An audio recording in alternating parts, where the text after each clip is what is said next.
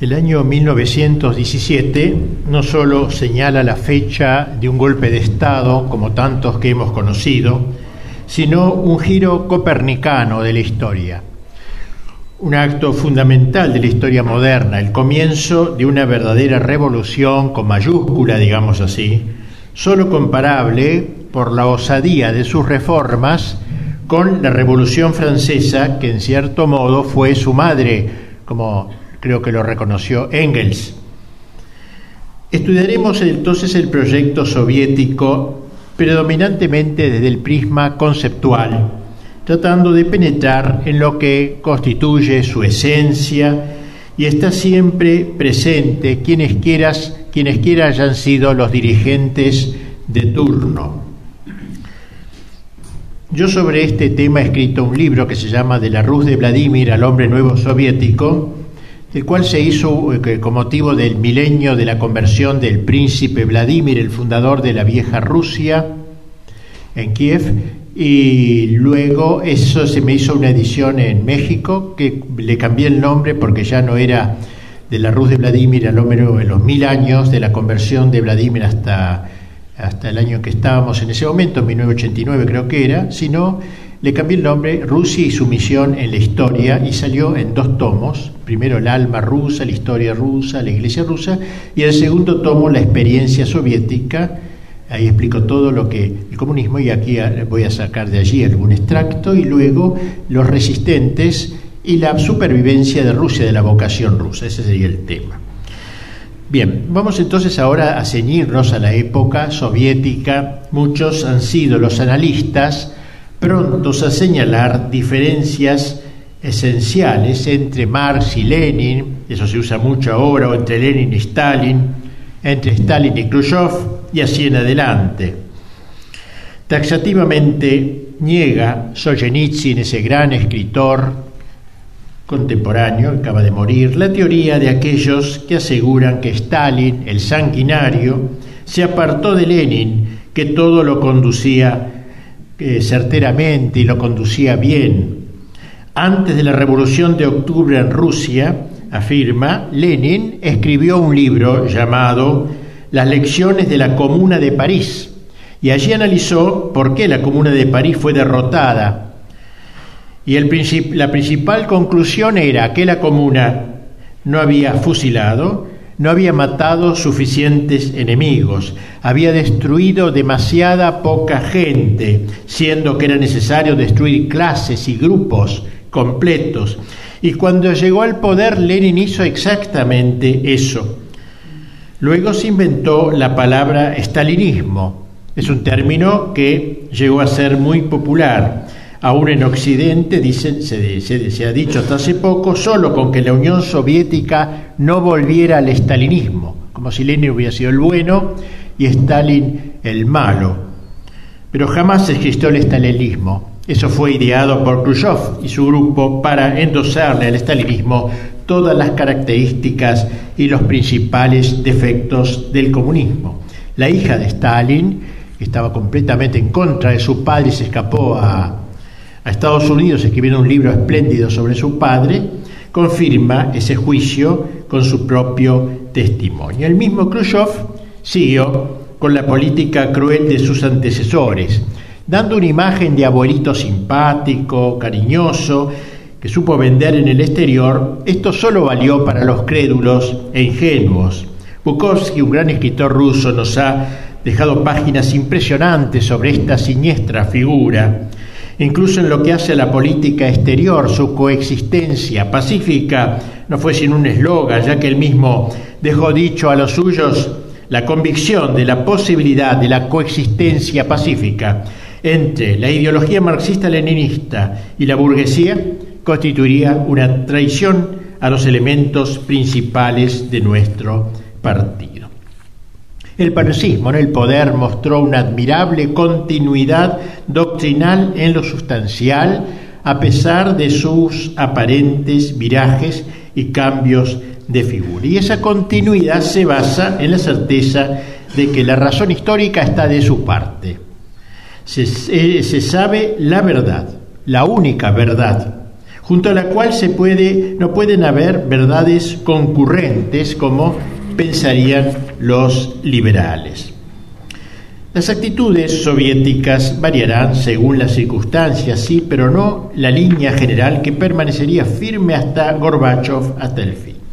Vamos a ir viendo ahora cómo desmontaron toda la sociedad antigua. Creo que esto puede ser un tema interesante, que es lo que hace una verdadera revolución. Con mayúscula desmontó toda la sociedad antigua para crear una nueva sobre ella, sobre las ruinas. Y ante todo la familia, tema que hoy nos ocupa en la Argentina tan de cerca. Sabe que la familia es la célula básica de la sociedad. Como el proyecto político implicaba un cambio tan absoluto de la sociedad tradicional, era obvio que el tema de la familia no podía ser soslayado en la cosmovisión soviética. En un libro que escribió Engels, que se llama El origen de la familia, de la propiedad privada y del Estado, dice que la monogamia está ligada a la concentración de grandes riquezas en manos de uno solo, en la ocurrencia de un hombre, el marido, y a la necesidad de transmitir esas riquezas a los hijos de ese hombre y no a cualquier otro. Y eso es esencialmente anticomunista. Y refiriéndose al futuro de la familia, decía Engels, cuando los medios de producción se hayan vuelto propiedad de todos, la familia individual dejará de ser la unidad económica de toda la sociedad. La educación y la instrucción de los hijos se convertirá en asunto de todos. Por su parte, también Marx rechazaba el matrimonio burgués porque, decía, es sin discusión una forma de propiedad privada exclusiva. La mujer pertenece como propiedad privada. Hay que liquidar la propiedad privada. La propiedad privada crea en el hombre un sentido de posesión en el que se pierde y se degrada. A sus ojos, el matrimonio burgués, por su relación con la propiedad, aparece como deshumanizante. Solo la supresión de la propiedad privada en todas sus formas, incluida la matrimonial, logrará la emancipación completa del hombre y su real conversión en ser humano. Como ustedes pueden ver en la óptica del materialismo histórico, la familia tradicional estaba destinada a desaparecer. El manifiesto del partido proclamaba con toda claridad la abolición, decía, de la familia burguesa. Alexandre Kolontai la primera mujer que tuvo rango de ministro, comisario del pueblo para la ayuda social comunista se llamaba, que también era escritora, propiciaba el desarrollo del amor libre para evitar esta propiedad privada eh, y el cambio frecuente de parejas. Decía que había tener una mayor fluidez, una menor esclavitud en las relaciones de los sexos, coincidía perfectamente, digamos, con las tareas que incumben a la clase obrera. Y dice también, la familia ha dejado de ser indispensable tanto al Estado, puesto que separa a las mujeres de un trabajo útil a la sociedad, cuanto a los miembros de la familia, puesto que es el Estado el que toma poco a poco a su cargo la educación de los niños. ¿Para qué pues una familia si el Estado se va a ocupar de esto? Y a dos, por su parte, otro dirigente provinciaba el abandono de la educación de los hijos en el seno de la familia. Y decía, ¿se puede educar al hombre colectivo en una familia individual?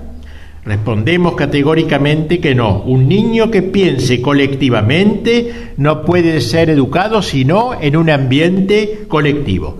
Todo padre consciente debe decirse, si quiero que mi hijo se libere de este espíritu pequeño burgués, que llevamos en cada uno de nosotros, debo aislarlo de mí mismo.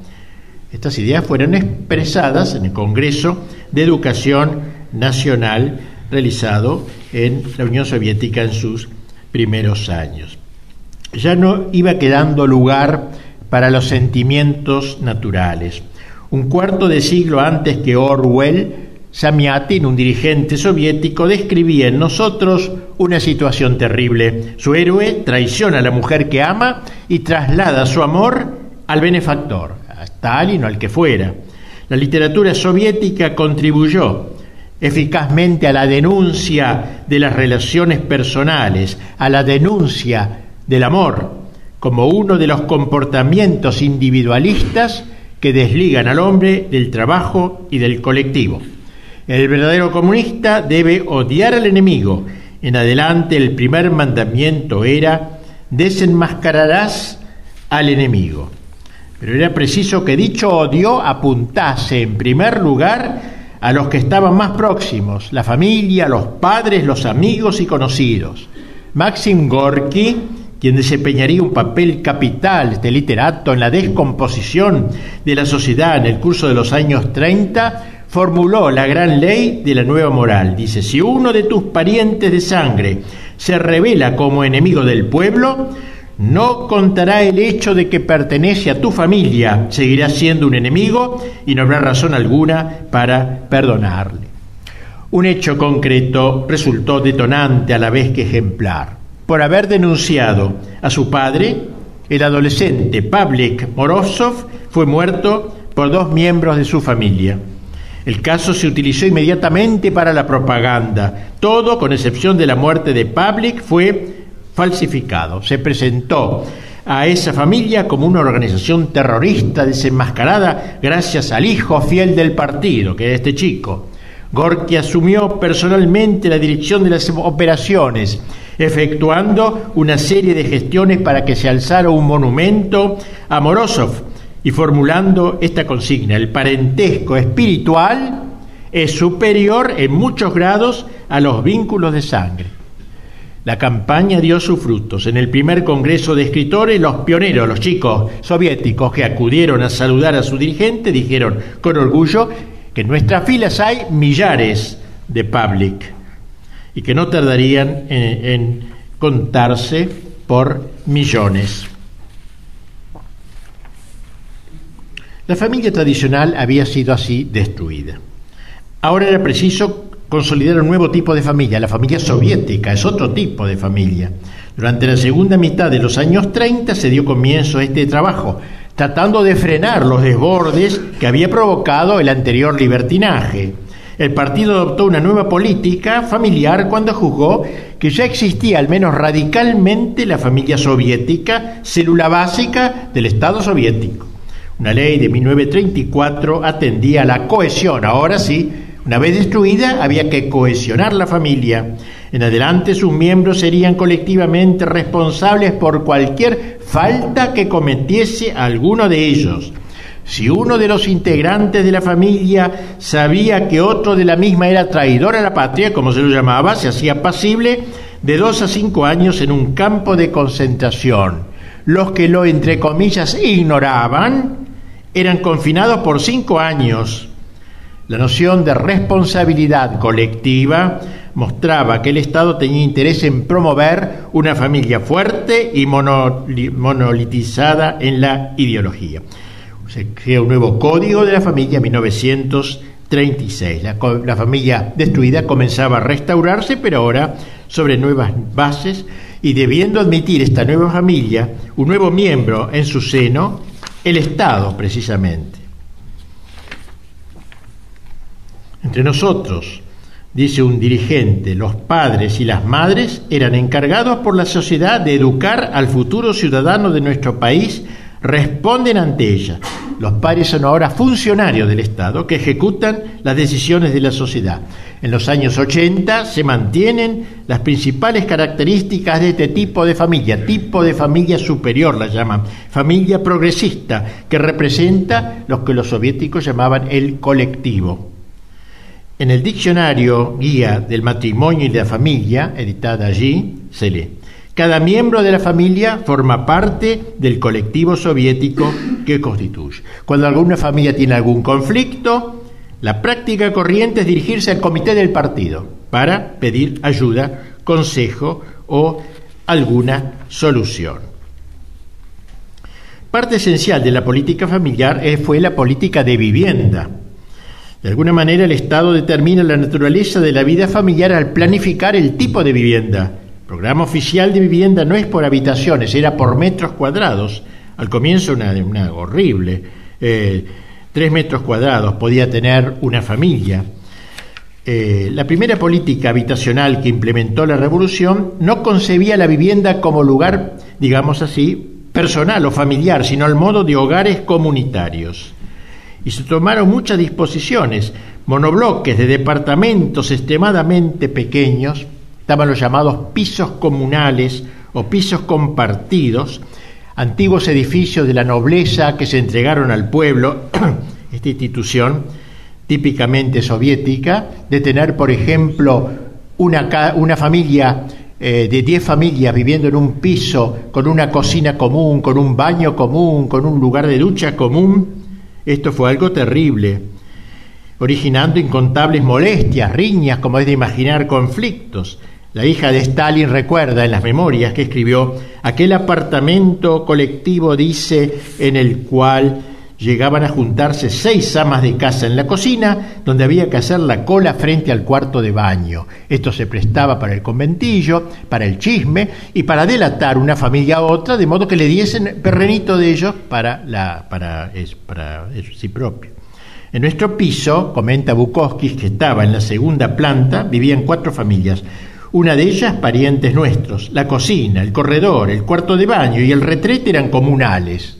Y aún así nos consideraban afortunados, teniendo en cuenta que había apartamentos compartidos por 10 o 12 familias. Así vivió la familia soviética, sin intimidad, sin escapar en ningún instante al ojo del partido, el cual no deja de proclamar que tiene el deber y hasta el derecho de no perder de vista al ciudadano soviético, haga lo que hiciere, lo que hiciere.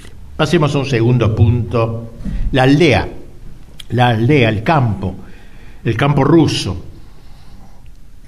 El aldeano es importantísimo en, Rusia. Eh, la idiosincrasia del pueblo es determinada, casi fue determinada por el aldeano. La Revolución Soviética levantó la, levantó la bandera del proletariado y campesinado, la hoz y el martillo, pero en realidad consumó también la destrucción del campo ruso.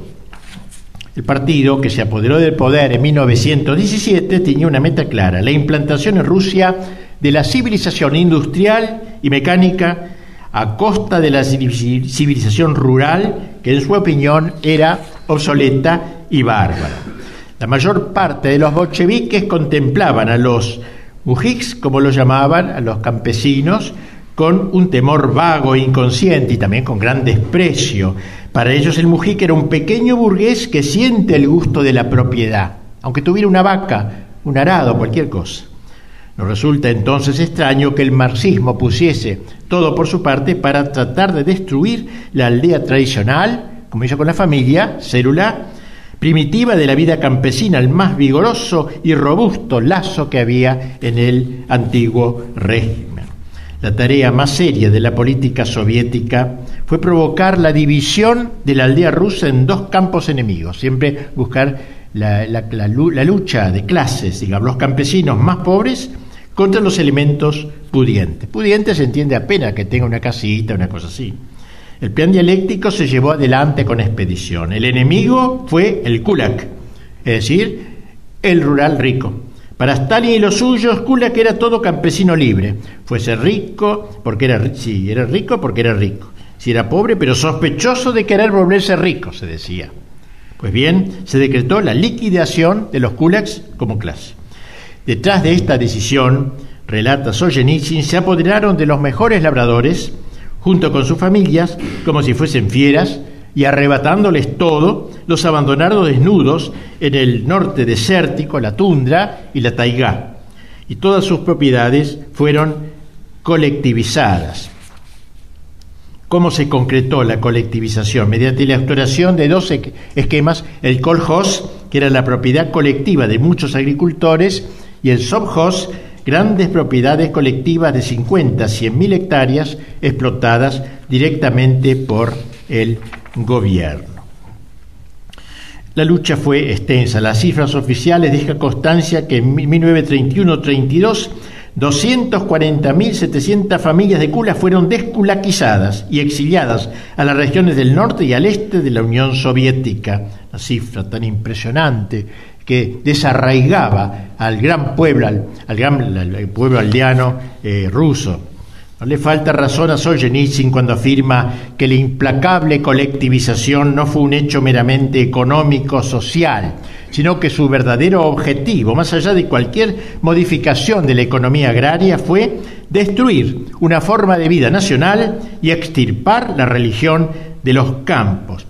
Y a ello se agregó, como sabemos, o como saben muchos supongo, una terrible hambruna que el gobierno condujo con inaudita crueldad, ya que en el momento de mayor carestía, años 32-33, durante el cual los muertos por hambre se contaban por millones, las exportaciones de cereales se mantuvieron al nivel de los años en que se habían registrado las mejores cosechas. Todo iba para el extranjero y la gente se moría de hambre.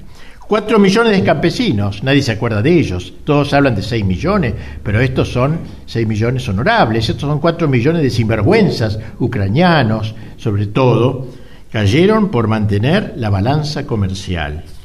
Algo realmente terrible. Así pues se va produciendo esta destrucción de la aldea y del, y del aldeano. La colectivización transformó también el estilo de las aldeas y sus viviendas. Las unidades agrícolas estaban afectadas de gigantismo.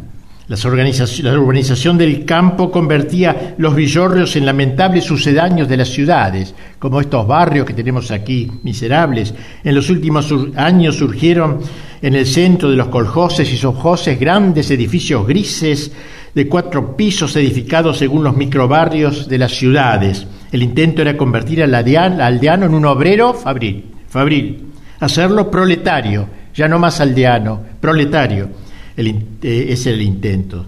Por eso se comprende que tantos campesinos huyeron del campo para ver si algo podían salvar de su vida. La destrucción, pues, de la aldea fue verdaderamente dramática. Sin embargo, la aldea sobrevive. El proyecto de destrucción de la aldea tradicional ya ha sido llevado demasiado adelante, fue llevado demasiado adelante y amenaza, como dice Solzhenitsyn, la supervivencia misma del pueblo ruso. Dice, Isbas y aldeas están siendo arrasadas, los campesinos están siendo apiñados todos juntos en colonias de pisos múltiples al estilo del modelo industrial, los vínculos con la tierra están siendo cercenados, las tradiciones nacionales, una forma de vida nacional, aparentemente incluso hasta el paisaje ruso y el carácter nacional, todo está desapareciendo para siempre. Nos impresiona este día hasta el paisaje ruso está desapareciendo.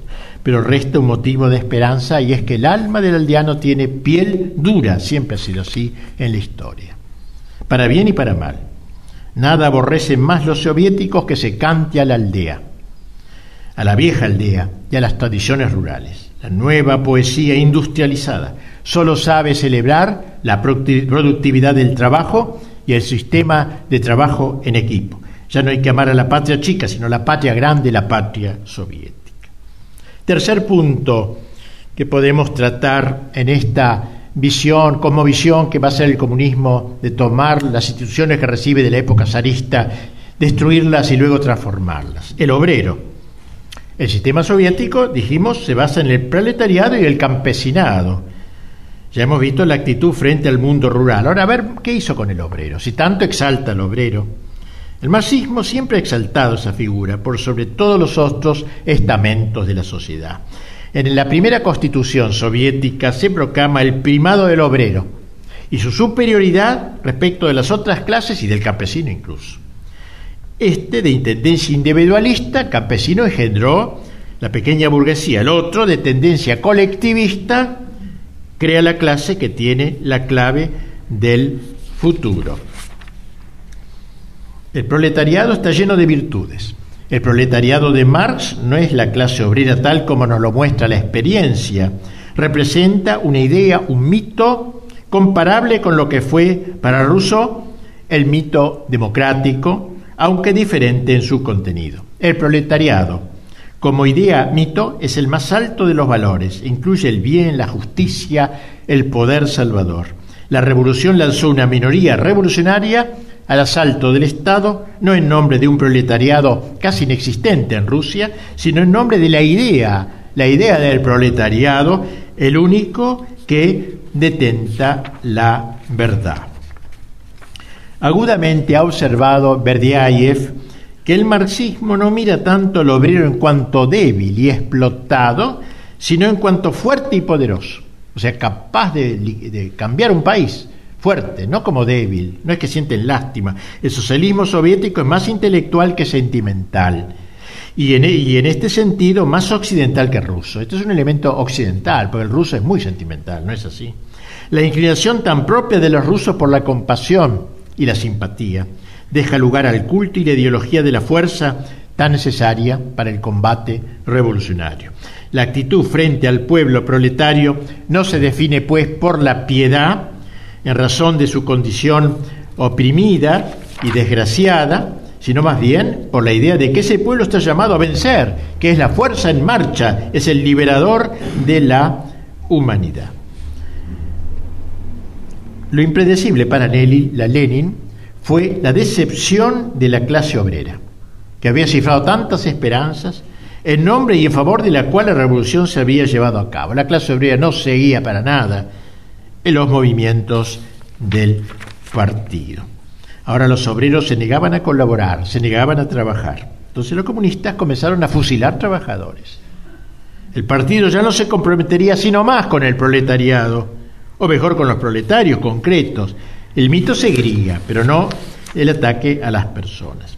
Es cierto que la dictadura del proletariado estaba inscrita en el programa del Partido Socialdemócrata desde su aparición, pero ya que en los hechos los proletarios concretos, los de carne y hueso, se mostraron incapaces de asumir dicha dictadura, la dictadura del proletariado, será el partido el que deberá encargarse de ello.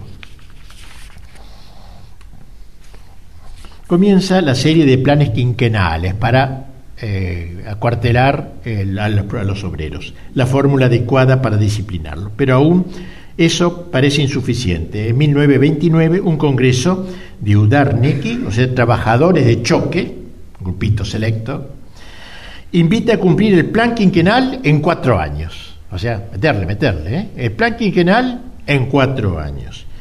El eslogan es cinco en cuatro. Todos los calles de Rusia, todo es cinco en cuatro. Hay que apretar en cuatro. Más todavía, eh, más todavía esto eh, no era suficiente. Stalin juzga que es posible acelerar las cadencias y habla de la posibilidad, o sea, la obligación, en lenguaje de él, de realizar el plan en tres años, principalmente en las ramas esenciales de la industria. El obrero de vanguardia, que rendía más de lo previsto para el último plan, era llamado trabajador de choque. Eran los selectos. En la noche del, 31 del 30 al 31 de agosto de 1935, un joven minero llamado Alexei Stajanov extrajo con su equipo 102 toneladas de hulla en lugar de las 7 señaladas por la norma. Imagínense qué alegría. Sobrepasando de esta manera en casi 15 veces el plan previsto y superándolo en un 1400%. Nació así una forma superior de trabajo de choque, el estajanovismo se llamó. Tajanov se llamaba el tipo este, proclamado forma de trabajo específicamente soviético. Estajanovista y no ya el obrero de choque se convirtió en el héroe del día. La racionalización se combinaba así con la emulación, con el entusiasmo socialista y permitía rebasar, sobrepasar el plan.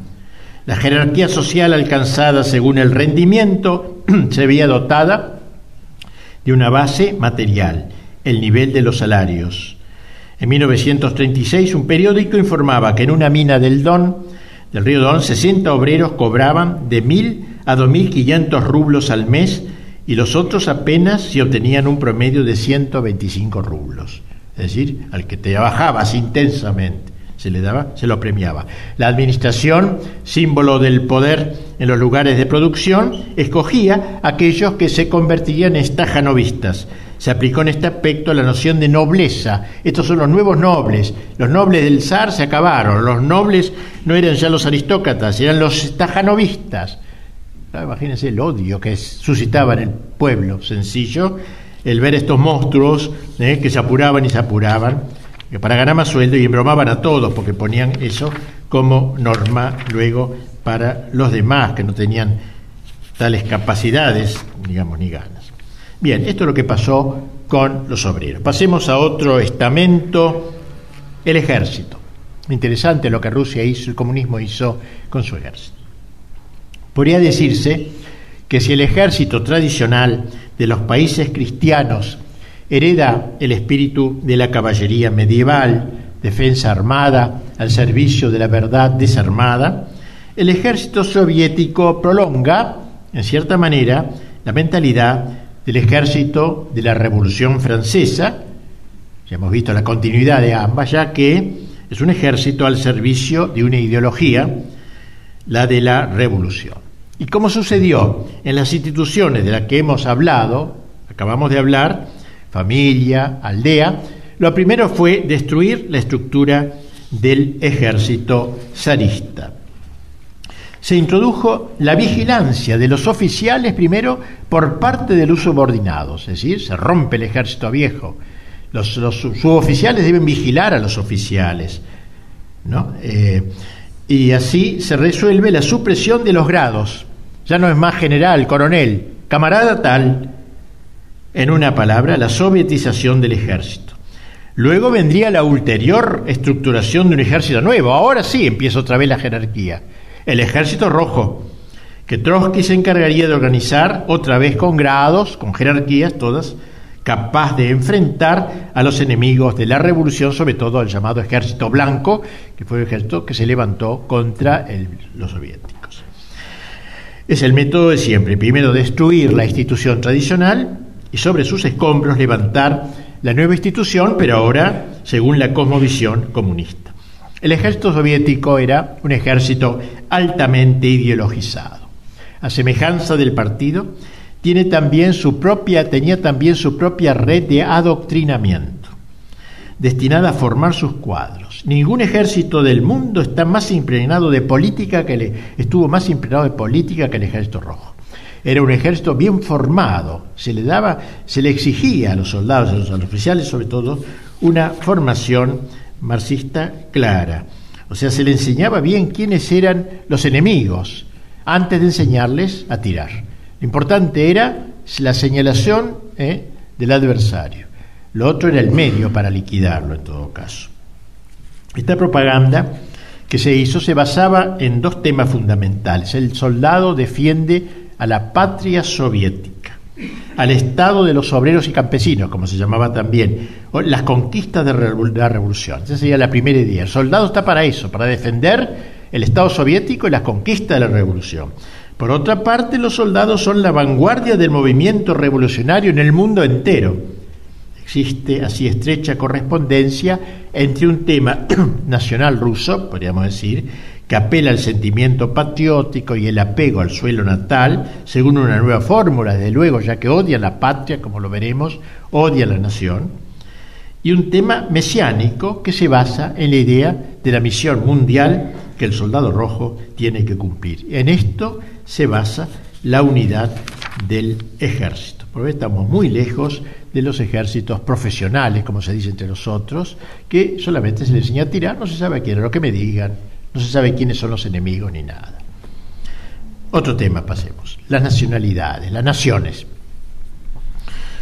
La Unión Soviética no es un país, no era un país ni un Estado como los demás, era una especie de imperio. Más de 100 naciones y nacionalidades la constituían, cada una con su lengua propia, su historia, su raza, sus tradiciones, su religión.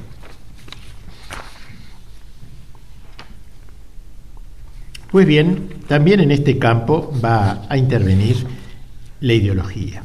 Desde sus orígenes el comunismo ha condenado el patriotismo. Es una mala palabra el patriotismo. Iba a la cárcel uno que decía la palabra patria, que considera como un sentimiento propio de la burguesía. El intento soviético es esencialmente transnacional, internacionalista, proletarios del mundo, no de Rusia, del mundo, no de la Unión Soviética, del mundo unidos nosotros somos antipatriotas, declaró explícitamente Lenin en 1915. Bukharín exigía del nuevo hombre comunista que no experimentara amor por la patria. Eso era una muy mala señal.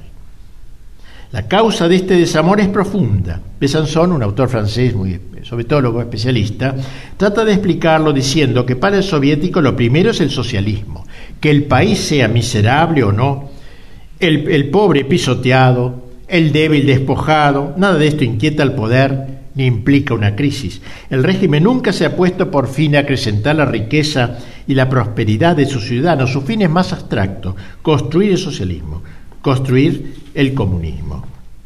Sobre la base de que el nacionalismo es una desviación burguesa, la escuela soviética se propone formar internacionalistas.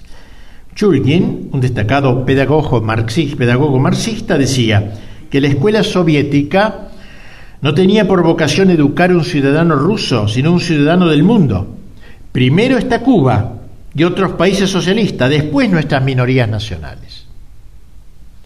En orden al logro de esta meta, ya desde los primeros diseños de la revolución, se trató de borrar la memoria histórica.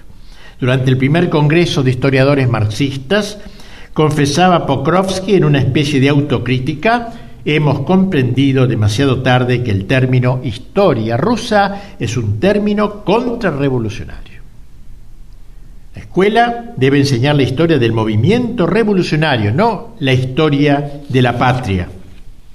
Esta política internacionalizante se concretó en la Unión Soviética de diversas maneras, por ejemplo, transfiriendo poblaciones enteras de su lugar natal a zonas extrañas y remotas, Siberia, que en 1920 solo contaba con 6 millones de habitantes, en 1945 tuvo 30 millones. Imagínense los traslados que eso ha implicado. El hombre soviético es huérfano de su pasado, ha sido arrancado de sus raíces, empieza ahora.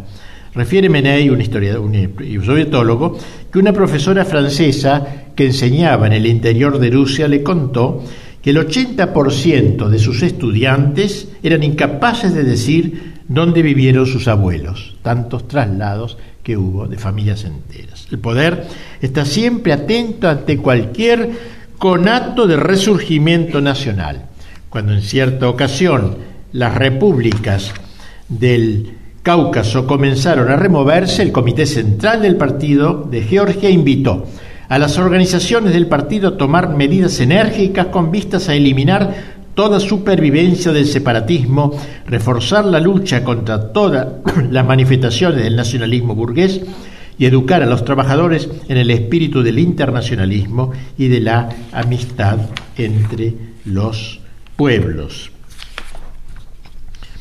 Desde el comienzo la revolución pues quiso ser internacional. Lenin esperaba que los obreros europeos se unieran clamorosamente al Estado de los soviets. Pero en 1920, tras una serie de revoluciones frustradas en Europa, se dio cuenta la realidad, no, estamos solos los rusos, los proletarios de Europa son sordos a nuestra convocatoria y la revolución quedó confinada en la frontera de Rusia. Se trataba por el momento de una revolución internacionalista, pero en un solo país, con misión internacionalista. ¿Qué hacer entonces?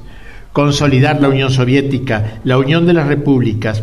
Para eso se eh, apeló a uno de los idiomas más hablados en la URSS, el idioma ruso, obviamente, que trató de implantarse en las demás repúblicas para quitarle su idiosincrasia local. Lo único necesario era ser soviético, sin importar la nación a la que pertenecía. Y así, al fin de los años 70, son ucranianos quienes ocupan en Moscú los, puestos claves del Politburo. Un día Stalin, que con sus famosas purgas había destruido todas las élites nacionales, comenzó él también a hablar de patriotismo. Qué raro, ¿qué pasó? ¿Por qué? ¿Qué pasó?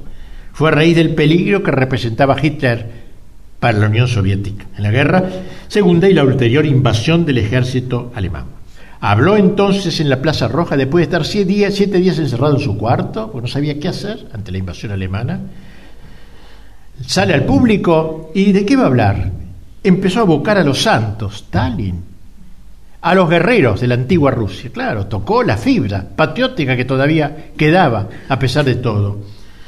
Dejémonos, dijo, inspirar en esta guerra por la imagen viril de nuestros grandes maestros, Alexandrievsky, un comandante, Dimitri Donskoy, otro que luchó contra los tártaros, Kosma Minim, un caudillo popular, Dimitri Pujarsky, etc. Y Mikhail Kutuzov, que fue el que venció a Napoleón en, Moscú. Así que entonces saca el tema de la patria, se ve que es un tema tan íncito en el hombre que no había podido erradicarlo, entonces ahora era conveniente. Pero una vez terminada la guerra mundial, la gran guerra patriótica, como aún hoy se le hasta hace poco se le llamaba la Unión Soviética, con la victoria de los aliados, aparecería un nuevo concepto, también promovido por Stalin, el de la Sovietskaya Rodina, Rodina, patria soviética.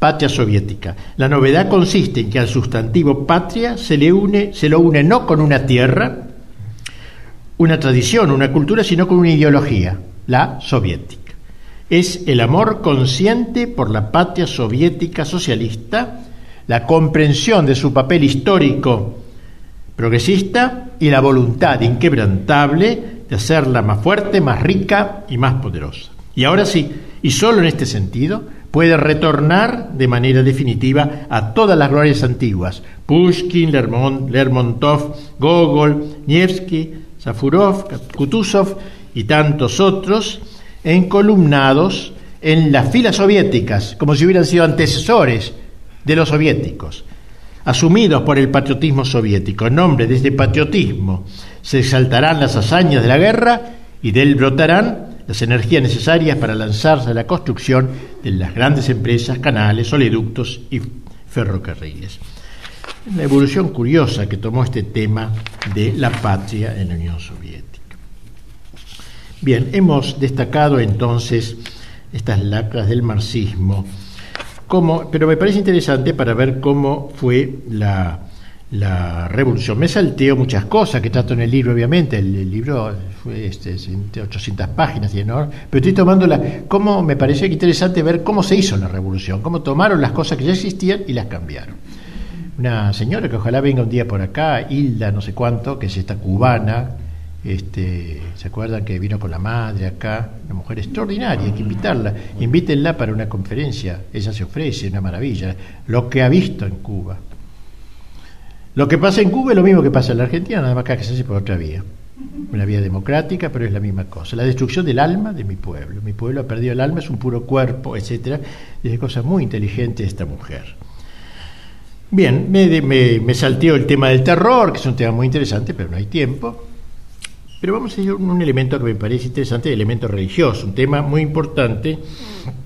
El marxismo es enemigo frontal de la religión, obviamente, la patria y la religión. Dios y patria son los grandes enemigos. El marxismo es enemigo, el odio al misterio, la lucha contra el misterio. Ese es el pathos, ¿no? Es la pasión que lo dinamiza. Su filosofía, esclava del tiempo presente, no medita jamás sobre el sentido del sufrimiento y la muerte. Eso es incomprensible para un hombre soviético sobre el minusvalor de lo efímero, sobre la eternidad. Sin embargo, su lucha no es la de un ateo escéptico, sino la de un creyente invertido. La del que cree, pero la antirreligión. Esto es una cosa, fenómeno típicamente ruso. No es el ateo occidental, pues que conocemos entre nosotros. Para Marx, la religión no es solo una ficción o una idea falsa, sino también una máscara tras la cual se oculta un enemigo. Por eso, como dice Jurre, siempre que Marx haga una clasificación de valores, colocará la religión en la vereda de enfrente, en el sistema de valores opuestos que Marx combate y trata de revolucionar. A semejanza de su maestro Hegel, Marx toma las ideas cristianas para vaciarlas de su contenido sobrenatural, pero a diferencia de aquel no la vuelve a llenar de una significación meramente simbólica, como hizo la filosófica, digo, como hizo la Revolución Francesa. Lo que intenta es elaborar una especie de teología al revés, una teología del más acá, en donde el hombre, con mayúscula, venga a ocupar el lugar de Dios. En el fondo no hay ateísmo, hay antiteísmo, hay combate. Marx no prescinde de la religión, sino que construye una religión al revés. Encontramos en él la célebre máxima que luego figuraría en todas las paredes de soviéticas. Yo cuando estuve en vida por todas partes este letrero, la religión es el opio del pueblo. La religión es un obstáculo para la liberación del hombre, para el ejercicio de su poder, para la realización de su felicidad, porque le promete bienes ilusorios en otro mundo que no existe y adormece su conciencia para los bienes reales, con la promesa de vanas esperanzas ultraterrenas. Por consiguiente, si realmente se quiere obtener la felicidad auténtica, es preciso independizarse de lo que no es más que una quimera, es decir, de la mentira religiosa. La religión constituye la expresión de la impotencia del hombre, por eso es el opio del pueblo. ¿Cómo se ve el proyecto este transhumano? Es preternatural. ¿Será un proyecto de impostación satánica? Un reciente libro de un autor alemán, Bumbrand, que se llama Marx y Satán, ofrece textos sorprendentes tomados de los escritos del mismo Marx que muestran la evolución de su pensamiento y la influencia en el mismo del tema demoníaco. Desde la juventud, en un verso ha escrito, deseo vengarme de aquel que gobierna en lo alto. Está en un poema que se llama Invocación de un desesperado. Este hombre, este Burbar, ha sacado estos textos interesantes, estos escritos estudiantiles de él. Compuso también un, drama titulado Ulanem, que sería Emanuel al revés, el nombre de Cristo, Dios con nosotros al revés uno de sus personajes llamado Pertini, tengo amigos, amigos llamado Pertini, pero tiene nada que ver, espero con él, un personaje casi autobiográfico declama un terrible soliloquio, revelador de la desesperación de Marx, de su odio a Dios, al ser que lo atormente, lo tiene encadenado como un bloque de mármol, y de su odio también a la humanidad. Dice, entre otras cosas, eternamente encadenados a este bloque de mármol del ser, encadenados, eternamente encadenados, eternamente, y los mundos nos arrastran consigo en sus giros, aullando sus cantos de muerte, y nosotros, nosotros somos los monos de un Dios frío. En fin, esto lo escribía siendo muy joven él. La teología de Marx no nace de la pura elucubración intelectual, sino de su satanismo su sentimiento, un sentimiento, un resentimiento, una envidia, una ira, que le convenía, que le convertían en un ideólogo apasionado, movido por el odio y la rebelión, para quien la revolución no era solamente cambio, un fenómeno de cambio violento, sino que adquiere dimensiones metafísicas de un desesperado combate satánico contra Dios y el orden natural como expresión esta de la voluntad divina impuesta a la sociedad humana. Es muy interesante, no tengo mucho tiempo de hacerlo, comparar el ateísmo occidental con el ateísmo soviético. Son dos cosas muy diferentes. Lenin llamó a Dios el principal enemigo de la sociedad comunista. En el estatuto del partido se introdujo una disposición que obliga a todos sus miembros a una actividad antirreligiosa. La lucha contra la religión, escribió Ilgin, es lo más profundo e importante de todo cuanto acontece en el suelo del Estado soviético. Pero este ateísmo soviet ruso es rebeldía y no indiferencia, como en Occidente sobre todo, sublimación contra Dios y no simple alejamiento de Él, acusación y no mero despido de alguien que en adelante se considera prescindible. El ateísta ruso pone el acto religioso, pero en mala dirección. Conoce a Dios, pero no le reconoce. Es antiteísta y no simplemente ateo. Se dirige contra Dios y no solo contra la fe que el hombre tiene en Dios. El ateo ruso siempre ve a Dios delante suyo. Lo ve en cada mitin en que le ofende, al menos implícitamente, y le lanza al rostro sus acusaciones. ¿Por qué has creado el mundo? Este mundo que no debería existir. Rinde cuentas ante el hombre. Considera a Dios como una persona concreta, bien real, realísima, contra el cual se arroja con afán de venganza. Por eso el ateo ruso no dejará de creer, sino que cree en algo nuevo, cree en el ateísmo y defiende esta fe con la energía y el entusiasmo propios de la religión. Así se comprende cómo pudo Dostoyevsky decir que el pueblo era el más religioso del mundo, pueblo ruso, y Bielinsky decía como el, más antirreligioso de la humanidad. No se contradicen en el fondo. Ambos tienen en cuenta la relación del ruso con Dios, mas uno fija su mirada en la adoración y el otro en la maldición de Dios.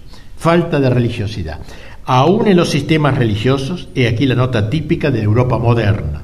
Religiosidad, aún en los sistemas materialistas, he aquí la marca característica de los rusos soviéticos. El ateísmo llega a la cultura occidental haciendo mundano lo sagrado, a la oriental haciendo sagrado lo mundano. Entre los rusos todo es religioso hasta el ateísmo. Ellos ofrecieron al mundo por primera vez y en gran estilo el insólito espectáculo de un ateísmo religioso, con otras palabras, de una creencia en forma de incredulidad, de una doctrina de salvación en forma de perdición, de una guerra causa, eh, santa por causas verdaderamente impías. Y aquí pues, esta, si Rusia decía Dostoyevsky, habrá alguna vez revolución, ha de empezar irremisiblemente por el ateísmo. Qué gran profeta este hombre, cómo vio, cómo vio.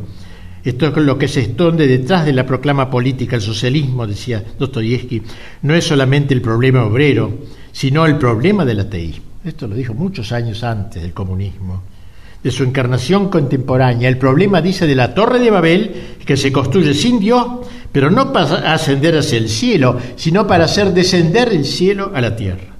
Pero eso no es todo, dice Dostoyevsky, porque si el hombre quita de su horizonte a Dios y a Cristo, deberá sustituirlo por algo. El hombre no puede vivir sin arrodillarse, dice. No se soportaría, ninguno es capaz de ello. Y si a Dios rechaza, ante un ídolo se arrodilla. Idólatras son todos, no ateos. Ese ídolo no será sino el hombre, dice en su novela Demonios. Él viene y su nombre será hombre Dios. Dios hombre, no, hombre Dios, que allí está la diferencia. Los rusos distinguen muy bien esta, esta idea, la diferencia del Dios hombre, sinónimo de Cristo, y del hombre Dios, el hombre autodivinizado, que surbiendo orgullosamente por los peldaños de su soberbia, la torre de Babel, encarna el espíritu del anticristo hombres Dios coaligados construyen el socialismo en la visión profética de Dostoyevsky, quien llega a hablar de una iglesia de ateos cuyo propósito es instaurar el cielo en la tierra, paraíso en la tierra. Lo que yo propongo, dice uno de sus personajes malvados, no es ninguna canallada, sino el paraíso, el paraíso terrenal. Y otra cosa no puede haber en la tierra.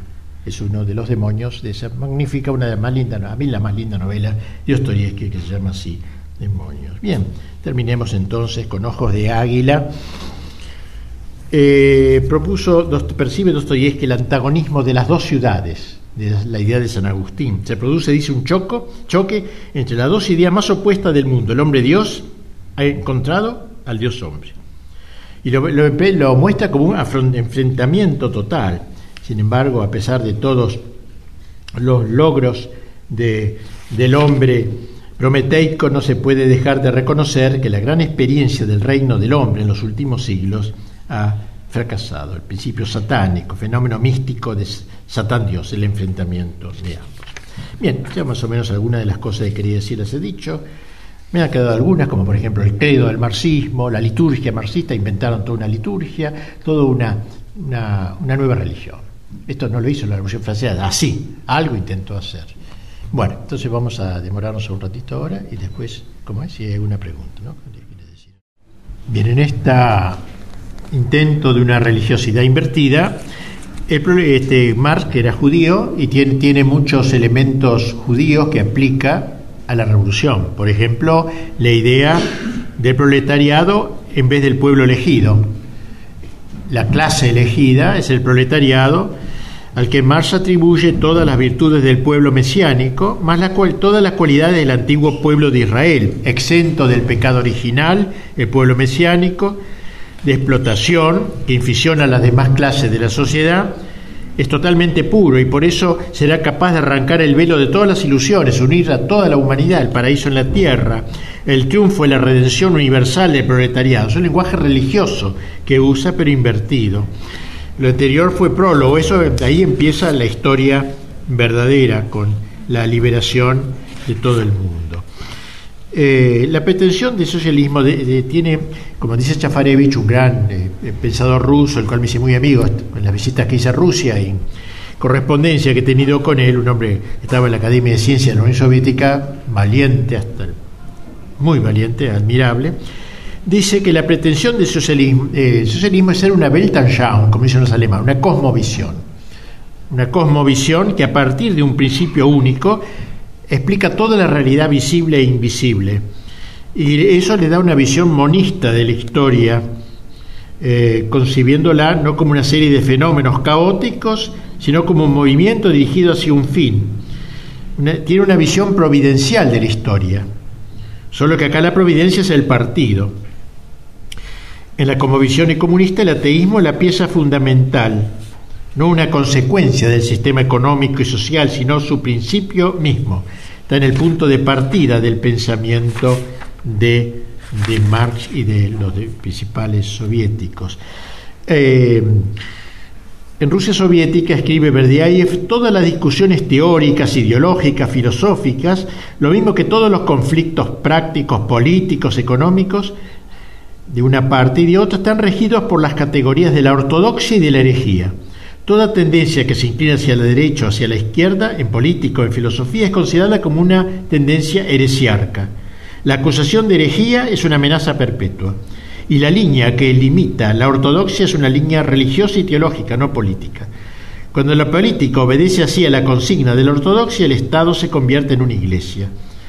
Así que todo es una concepción del mundo, verdaderamente, este, que, que se quiere inculcar en el pueblo. Y eso ha traído obviamente una moral soviética y hasta un santoral soviético. El mismo Medvedev dice, el tipo más acabado del comunismo, es decir, el hombre completamente enrolado al servicio de la idea, capaz de inmensos sacrificios, de un entusiasmo desinteresado, es un heredero de la educación cristiana, de los siglos durante los cuales el cristianismo modeló la naturaleza del hombre con su espiritualidad, influencia a menudo invisible y subterránea, sobre esta influencia cristiana, tiene su santoral, tiene sus santos. ¿eh? Un nuevo santoral, santoral soviético. El santo principal es Lenin. Su figura está aureoleada con el nimbo de una ejemplaridad útil para todos los estados, todas las actividades de la vida, sea el comercio, eh, todo, la construcción de, de estaciones termonucleares. Lenin es siempre como las Sagradas Escrituras. Una enorme imagen recibía a los chicos cada mañana en el hall del colegio. La fábrica, las oficinas tenían toda su esquina roja, es decir, un lugar casi sagrado donde en medio de recortes de diarios, etcétera, se destaca la figura de Lenin. Ahora en esto se inspira en el cristianismo, ya que es una vieja tradición de la familia rusa reservar el rincón más noble de su casa para poner sus iconos. Ah, entonces, luego se colocó la imagen del nuevo santo. En el Museo Lenin, a la salida de la Plaza Roja de Moscú, se habían juntado más de 10.000 piezas en su memoria y reliquias, etc. Junto a, Lenin, o mejor detrás de él, son venerados los otros santos y mártires de la geografía soviética, Marx, Engels, eh, Pavlik Morozov, el chico este que delató a sus padres asesinado. O sea, el marxismo no ha descuidado la exaltación de sus arquetipos e incluso ha creado una liturgia soviética Saben ustedes que Stalin de chico había sido seminarista y siempre le quedaron resabios de esa época su terminología. Decía que el manifiesto comunista era, decía, el cantar de los cantares del marxismo. O sea, un lenguaje religioso aplicado, enamorado de la dramaturgia, aunque fuese del terror, este, sin embargo, él atendía mucho este tema. Pero hubo más, algo más interesante, la idea de crear nuevos ritos que supliesen a los ya perimidos persuadido de que la gente es menos atraída por las ideas y doctrinas que por los ritos y las fiestas, se eh, quisieron actuar también sobre, no solo sobre la razón, sino ahora sobre las emociones. Y así se creó un ritual comunista, bautismos comunistas, bodas comunistas, pascuas rojas. Se instó a los ciudadanos para que cambiaran de nombre como señal de renacimiento en el seno del mundo nuevo en las oficinas matrimoniales se daban las listas de nombres recomendados, que nada de común con el calendario cristiano. A las chicas se las podía bautizar, por ejemplo, Atlántida, Industria, un nombre medio raro, Industria, Traviata, y a los chicos Esmeralda, masculino en ruso, Genio, Singapur, etc. Eh, Trotsky evocó con la popularidad de nombres como Octobrina, de octubre la revolución, Ninel, Lenin al revés, etcétera. Eh, hubo en 1964 un congreso en la URSS consagrado a los ritos socialistas. Eh, eh, se hicieron una, teoría de los ritos socialistas como quehacer primordial del Estado, ritos para el comienzo del invierno, del verano, con motivo de las cosechas, del primer surco, etc. Entregas de medallas, con decoraciones. Se inauguró el mausoleo de Lenin, que fue un lugar también de veneración. Y algunos de los nuevos ritos estuvieron destinados a reemplazar las ceremonias religiosas tradicionales, la fiesta del invierno en el día de Navidad, la fiesta del abedul rojo en lugar de la Trinidad, Para la elaboración del ritual de estas fiestas eh, se, recurrió a elementos tomados de cultos precristianos a veces, etcétera, ¿no? dándole una impostación sovietizante. El trabajo de creación de ritos, había una, una comisión de creación de ritos ¿eh? que se dedicaba justamente a esto. Bien, podríamos decir para terminar que el tema de las dos ciudades está latente en, esta, en esto que he explicado, la ciudad del hombre contra la ciudad de, mar, de Dios. El marxismo se sabe en guerra contra un enemigo con el cual no puede llegar a ningún tipo, no podía llegar a ningún tipo de armisticio. Un sistema exclusivamente económico, social, hubiera podido permanecer ambiguo en el terreno religioso. Pero el comunismo, semejante en esto a otras religiones, no puede adoptar una ambigüedad así. ¿eh? implica, digamos, una ética integral que pretende dar solución a los problemas fundamentales de la vida, tiene sus dogmas, tiene su catecismo, tiene hasta un culto en embrión ¿eh? y, y entusiasmo por el sacrificio, por la santidad soviética. Y por eso, a diferencia de los partidos políticos, se caracteriza por exigir una adhesión absoluta y total. O sea, reiteremos lo que me parece muy importante esto, la actitud del socialismo hacia la religión no tiene nada del indiferentismo o del escepticismo. De ahí que, como afirma Chafarevich, el término de ateísmo no conviene casi a los socialistas, más bien habría que llamarlos teófobos, es decir, odiadores de Dios, eh, o, o de teofobia, esto es lo más adecuado, porque alimentaban frente a la religión un sentimiento de odio. El lugar que ocupaba antes la religión no ha quedado vacío, el comunismo es el nuevo inquilino. Bien, así que no se puede entender el comunismo simplemente si lo mira desde el punto de vista económico o político.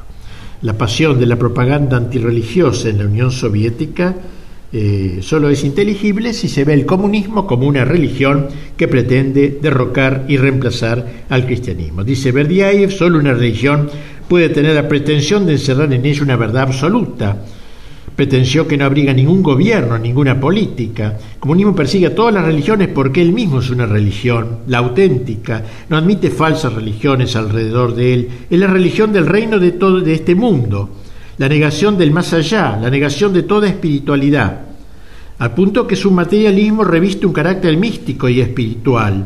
Es un reino sagrado, teocrático, exige que se le rindan honores, no solo como a César, sino también como a Dios, etc.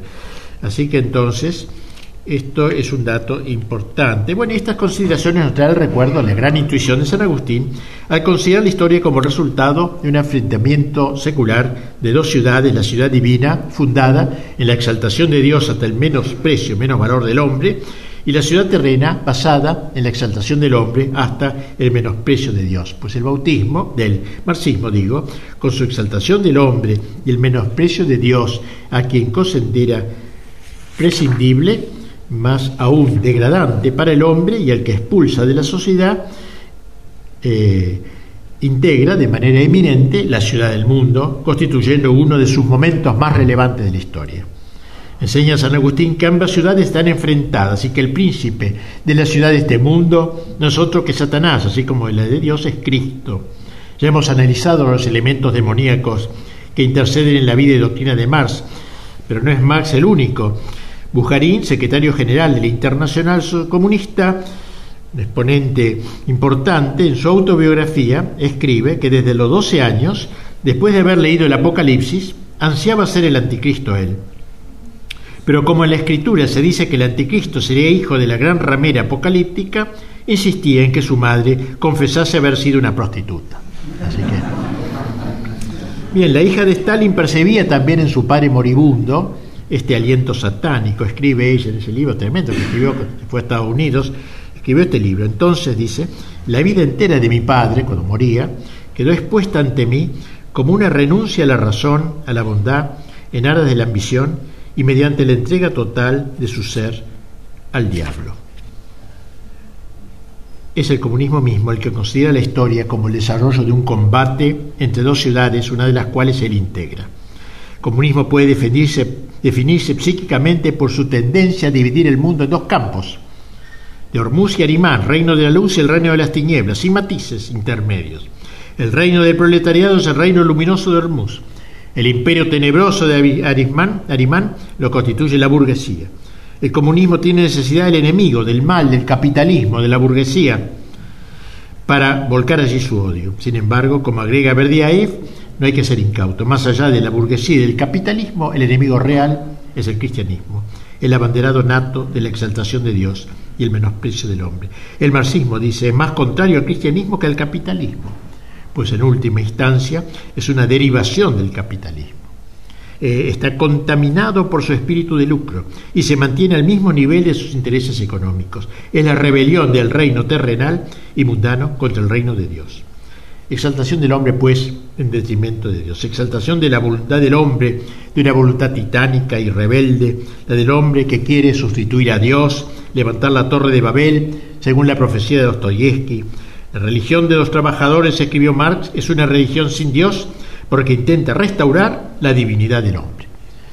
Por eso la cultura soviética muestra, mostró predilección por los personajes titánicos, el Prometeo de Esquilo, el Edipo de Sófocles, el Fausto de Goethe, el Zaratustra de Nietzsche, el Kirillov de Dostoyevsky, pertenecen a esa familia es verdaderamente la ciudad del mundo diametralmente opuesta a la ciudad de Dios. No hay lugar para la componente. Nada, pues, de cristianismos socialistas o de socialismos cristianos. Eso era repudiado por los buenos comunistas de ninguna manera. Los marxistas serios, como lo empezó ya a repudiar Engels, cuando en su época algunos católicos pensaron, bueno, podemos llegar a un, a un entendimiento.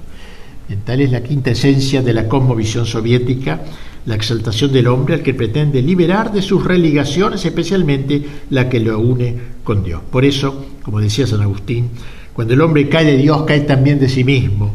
De manera semejante, el comunismo no se reduce tan solo a la negación de Dios, sino que acaba por ser también la negación del hombre, dos negaciones estrechamente vinculadas entre sí.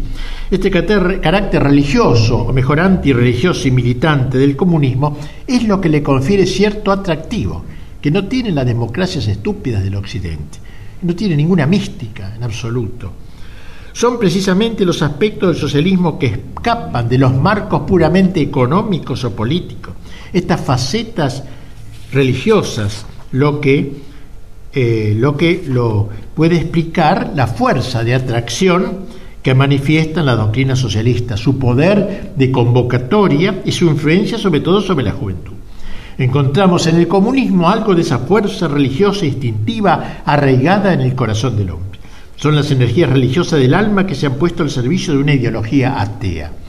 La energía que antaño servía a Dios se emplea hoy en servir a los ídolos. Pues bien, concluyo así que así como hay, digamos, eh, un ataque en el campo religioso, también lo hay en el campo de la cristiandad. Usted sabe que no es lo mismo cristianismo que cristiandad.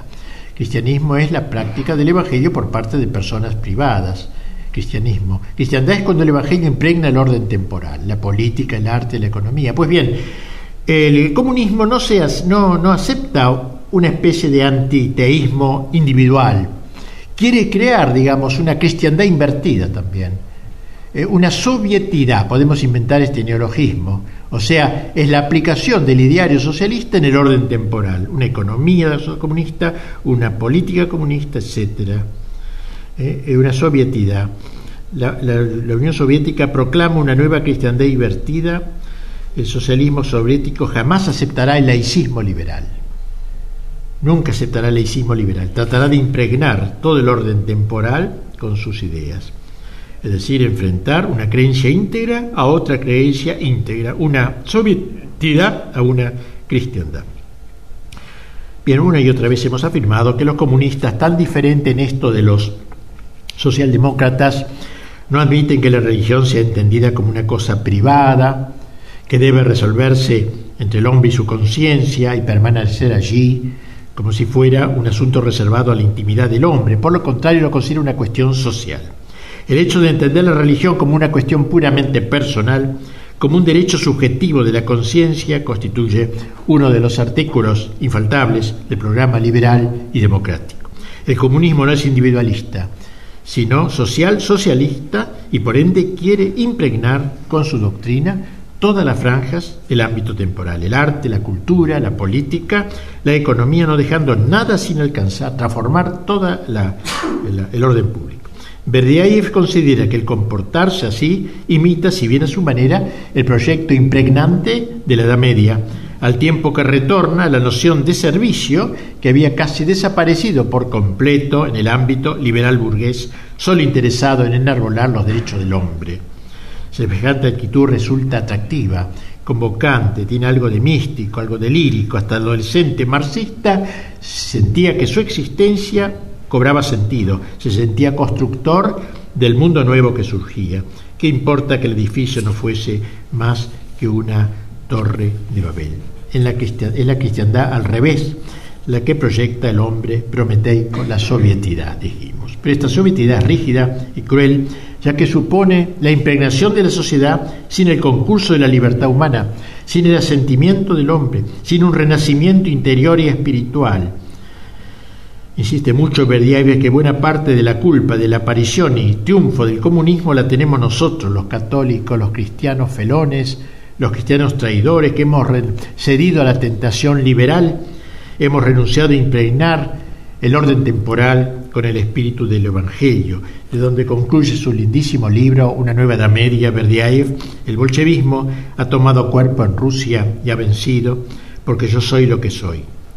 Porque no había en mí reales fuerzas espirituales, esa fuerza de la fe capaz de mover montañas. El bolchevismo es mi pecado, mi falta.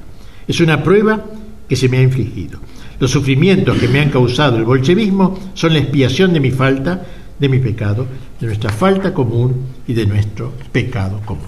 Muy bien, entonces con eso una partecita del libro que voy a presentar próximamente está, está dada. Faltaría muchísimas cosas, el terror, el ataque a la iglesia, cómo se hizo, todo eso.